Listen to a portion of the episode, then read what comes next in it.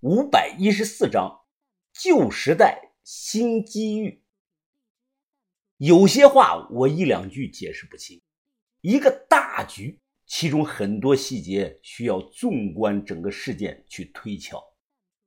而针对老学究的这个大局啊，凡是能看懂百分之四十的人，那就超过普通人的智商了。头脑才他娘的是这个世界上最强的武器。当一个犯罪者他的智商近于妖的时候啊，你别说是警察了，神鬼妖仙都不怕，全不过二二。这就是把头，这就是王显生。要是把头能再年轻四十岁，那凭借他的能力啊，必可以风靡万千的少女。我要是女的，一定会倒贴给他。把头年轻时候的江湖，没有手机，没有电脑，但那却是个神仙打架的年代。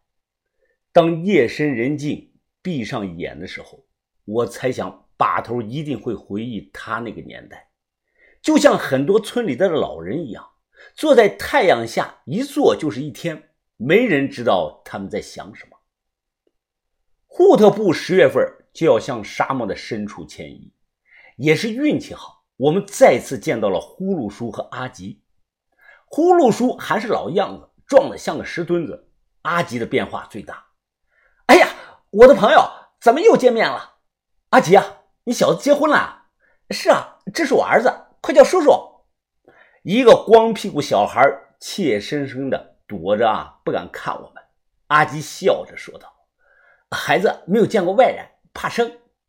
我逗了逗小家伙，起身搂住阿吉的脖子，笑着说：“哎，阿吉，你的发电机呢？当初我给你买的游戏手机还在吗？”阿吉啊，苦笑了一下：“不在了，早让我老婆给卖了，卖的钱换了一只羊。”我说：“那我再送你一部吧。”阿吉忙摆手说：“不用，不用，他现在啊，已经不爱玩了。”阿吉有了份新工作，就是教那些户特部新出生的孩子学普通话，类似于老师的工作。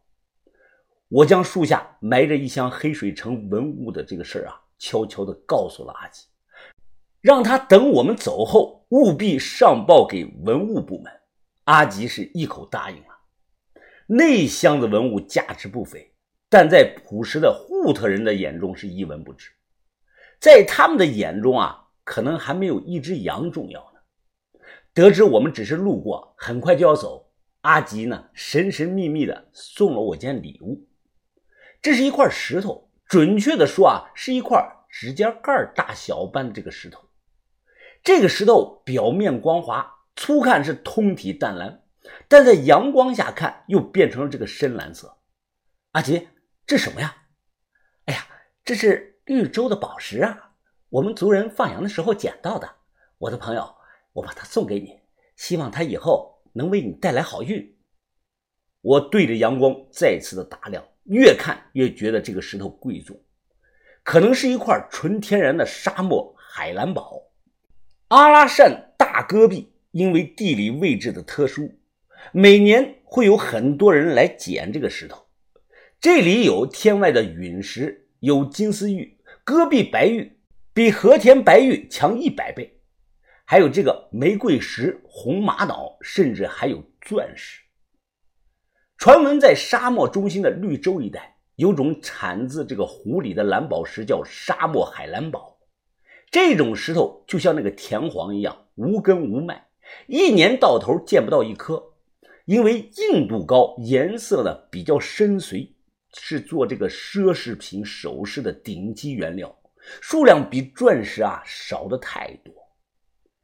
上次送给小轩的那只金镯子，是我从一具辽代白骨手上撸下来的，小轩呢不太喜欢，所以这块石头啊，我打算做点东西啊，等以后给小轩个惊喜。晚上吃了饭，我和小轩散步去了月牙绿洲，当年那个小水潭也还在。我俩脱了鞋啊，在水里泡脚。小轩呢，用脚划着水，看着我。云峰，你还记不记得你当年在这里看光了我的身子？哎，哪有啊！当时你骗我说水里有蛇，我才回头的。我当时没看清楚。小轩一听笑了：“水里是树枝，不是蛇，也就是你这样的笨蛋才会相信。如果当年你真的没有看清，现在我让你再看一次。”小轩突然起身，一分钟就脱了个精光。随后，他张开双手，笑着向后倒去，扑通一声入了水了。来呀，下来呀，下来抓我呀！抓到我了就给你奖励。我靠，你别动！我麻溜的脱了衣裳，一个猛子，扑通一声也扎进了小水潭，双手舀水，使劲的往他身上泼。水是很清澈呀。突然，我看到自己的脚下隐隐的出现了一片的黄金，没错，就是黄金，金光闪闪的。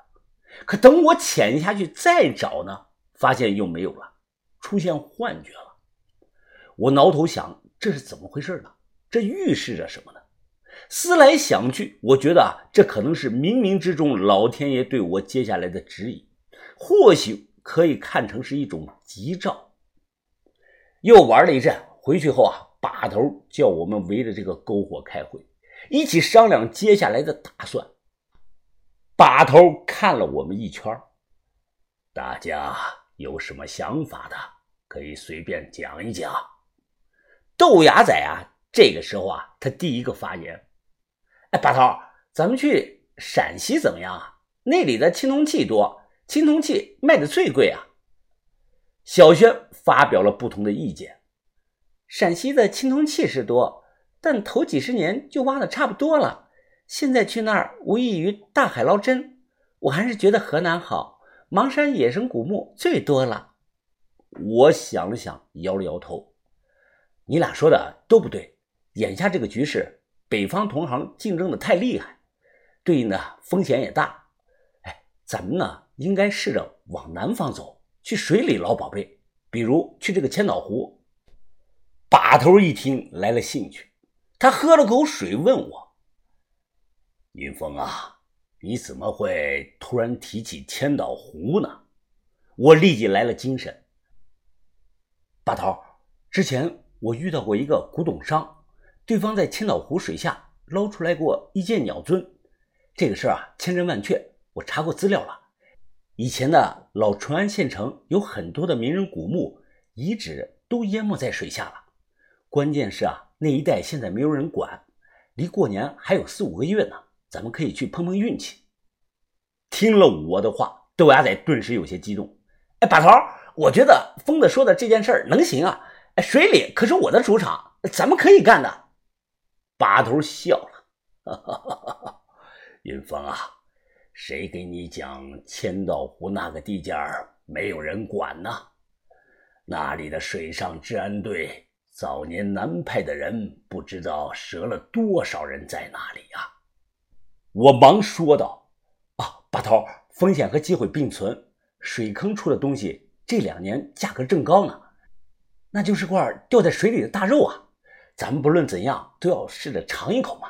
要是错过了这个机会，将来那片水域一旦被划成了保护区，咱们再想去捞东西可就难了。”从把头这个表情看，他多少有点被我说动了。